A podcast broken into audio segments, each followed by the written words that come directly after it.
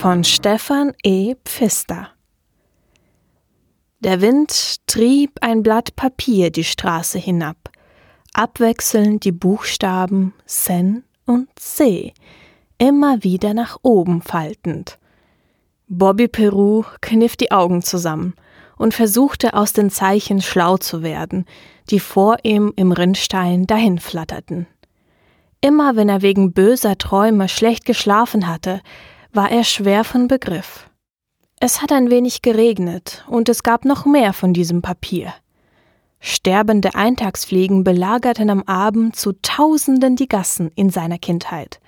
Damals, als es noch Straßenlaternen mit Neonröhren gab. Heute liegen da weiße flatternde Fetzen mit dem Aufdruck Sens. Er dachte zuerst an den Sensenmann, aber das ergab keinen Sinn. Dann kam die Erinnerung. S-I-N-S-I. His Sinn. Was für ein Nonsens, dachte er und wollte lachen, aber es war nicht komisch. Als es ihm bewusst wurde, ärgerte er sich. Doch er hatte einen Zettel in der Hand und damit die SIM schon aktiviert.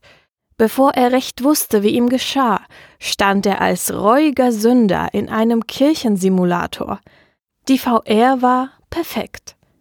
Der Prediger, fast schon das Klischee eines Pastors, ganz religiöser Fanatiker, 01 auf die Stirn tätowiert, Leiden im Blick, stand inmitten des farbig durch die bunten Kirchenfenster gebrochenen Lichtes vor dem geschmückten Altar. Komm zu uns, das heilige Eins wartet auf dich. Die Augen des Predigers bohrten und brannten in seinem Kopf, durchstachen seine Gedanken, durchschnitten sein Gehirn, durchpflügten seine Gefühle. Der Drang, die Arme hochzuwerfen und in die Knie zu senken, war beinahe unwiderstehlich. Beinahe. Er riss sich zusammen und dennoch gurgelte ein zwanghaftes Halleluja auf seinen trockenen Lippen. Und jetzt ging es richtig los. Tritt ein in die Gemeinschaft der Bittesser. Komm mit uns in das Heilsystem des offenen Quellcodes. Kauf dir einen Kirchensim mit holographischem Distiller und bald kannst du dem Propheten gegenüberstehen aufgenommen in die Gemeinschaft der Heiligen, Bele Selion der Vater, Adam Sion der Sohn. Der Vater, der erste Weltraumtourist, die Idee, das Licht, das Heilsystem. Der Sohn, der Verbreiter des Bitvangelions, die Nahrung aus Null und Eins und das simulierte Sein von Sens und die Überwirklichkeit in Ewigkeit. O Sens!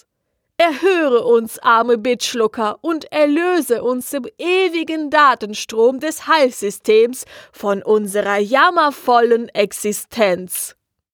Der Prediger war noch lange nicht zu Ende, und Sal baderte immer weiter, als Bobby laut Exit sagte und damit einfach ausstieg. Er stöhnte. Eigentlich sollte er es besser wissen. Immerhin gab es Regeln, die galten. Er begann zu laufen. Der Regen wurde stärker, der Wind lauter. Er sehnte sich plötzlich nach menschlicher Gesellschaft. Der Zug war abgefahren, endgültig. Der eine Teil der Menschheit war ausgewandert in die künstlichen Wohnwelten der MINT AG. Der andere Teil nur noch Elektronenstaub im kybernetischen Organismus von Sens. Europa war tot, der Louvre leer und verlassen, Berlin eine kahle Steinwüste, Spanien eine vergessene Herdplatte, die verlassen vor sich hinglühte. Der Rest der Welt, wenn es sie noch gäbe, sehe genauso aus. Aber es gab ihn ja seit Jahrzehnten nicht mehr. Es gab einen Zeitpunkt, da hatte er eine Wahl. Doch dieser Zeitpunkt war vorbei, weggeblinzelt wie eine flüchtige Träne. Das Staubkorn, das er war, blieb allein zurück, auf einem leeren Planeten. Seine Schritte hallten und gaben ihm die Illusion von Leben. Er rannte jetzt. Der Regen peitschte in sein erhitztes Gesicht. Die Lampen brannten noch in den Straßen, denn sie waren aus unzerstörbarem Plaststahl und besaßen einen autarken Energiekreislauf. Am Tag luden sie auf, nachts leuchteten sie. Die nassen Elastoplex-Straßen schimmerten in ihrem Licht. Liegen gebliebene Kadaver auf einem Elefantenfriedhof. Sogar die Retro-Reklame funktionierte noch. Er lief und lief. Die Augen brannten im Wind. Ein schwarzer Vogel ließ sich vor ihm nieder und krächzte heiser. Da sah er aus den Augenwinkeln eine Bewegung. Er drehte sich um und erstarrte. Tiefe, dunkle, haselnussbraune Augen sahen ihn ebenfalls an. Dann rannte sie weg. Er sah sie in eine verlassene Einkaufspassage laufen. Die Eingangstüre eines Bekleidungsgeschäftes stand offen, die Schaufenster zertrümmert, das Inventar geplündert. Es gab nicht viele Versteckmöglichkeiten. Er fand sie unter dem Ladentisch. Ruhig, Ganz ruhig, sagte er. Seine Stimme krächzte. Er war das Reden nicht mehr gewohnt. Sie blickte ihn mit verheulten Augen aus einem schwarzen, wirren Haarbusch an, aber sagte nichts. Komm mit, wir besorgen uns was zu essen. Einen besseren Spruch hatte er leider nicht auf Lager. Bei Frauen war er immer etwas hilflos. Widerstandlos ließ sie sich aufhelfen und folgte ihm zögerlich. Meinen Namen habe ich vergessen. Nenn mich einfach Bobby. Bobby Peru. Das war wirklich wahr.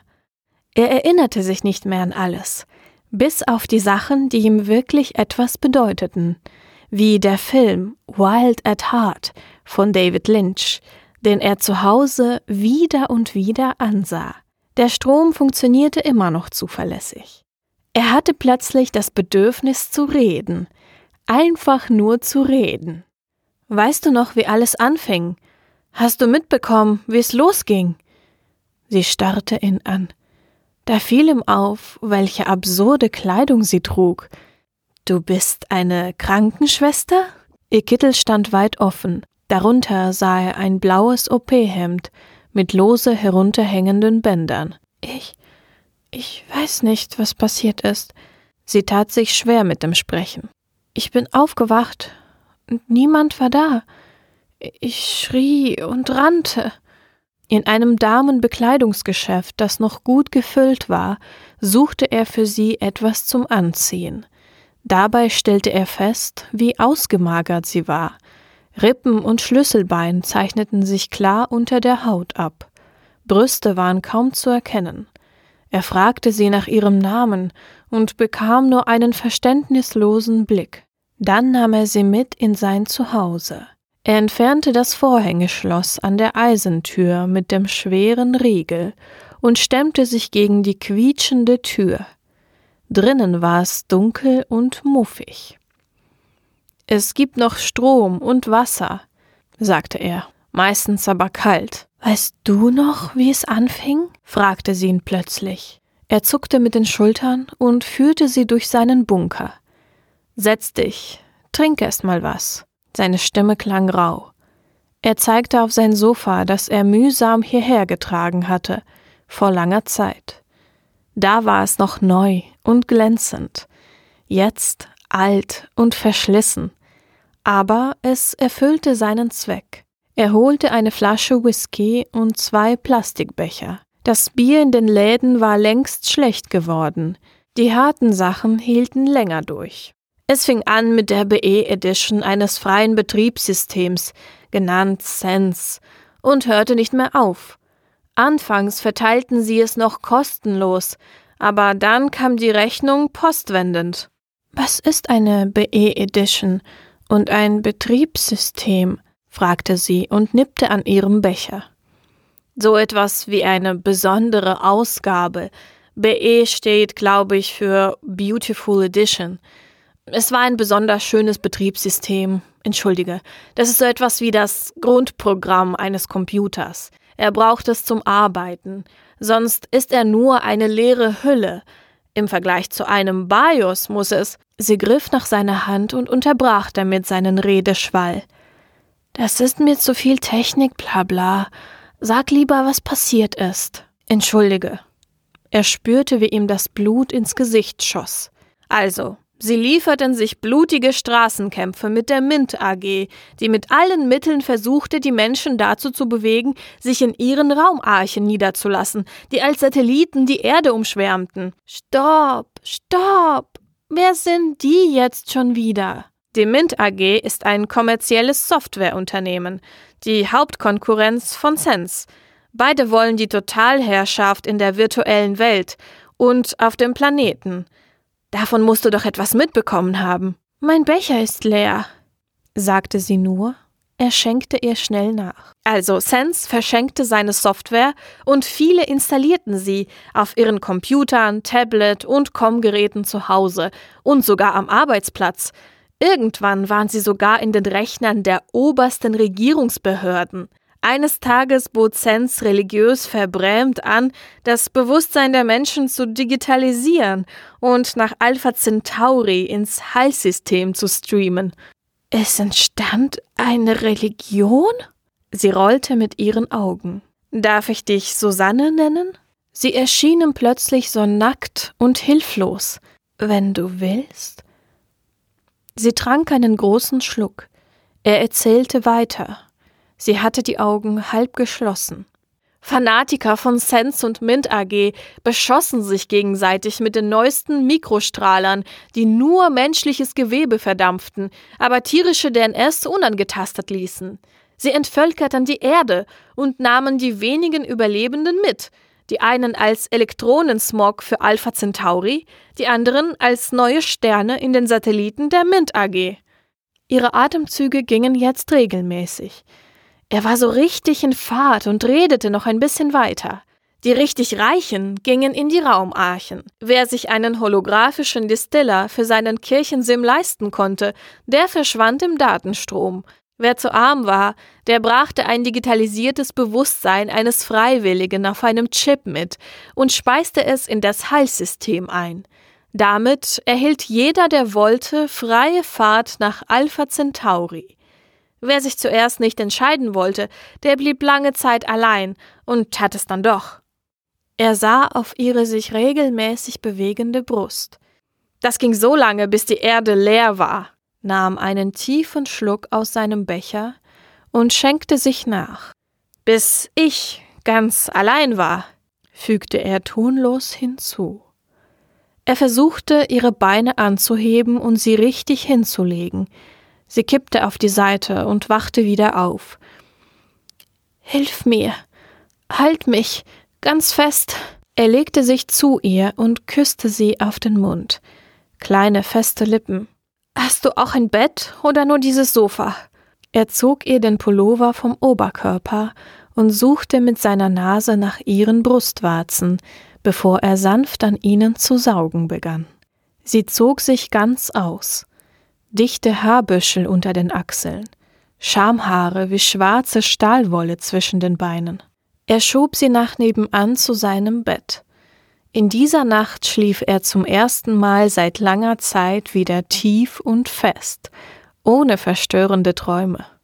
Beinahe hätte er vergessen, sie danach an das Interface anzuschließen, schließlich war er auch nur aus Fleisch und Blut und hinterher ein wenig erschöpft.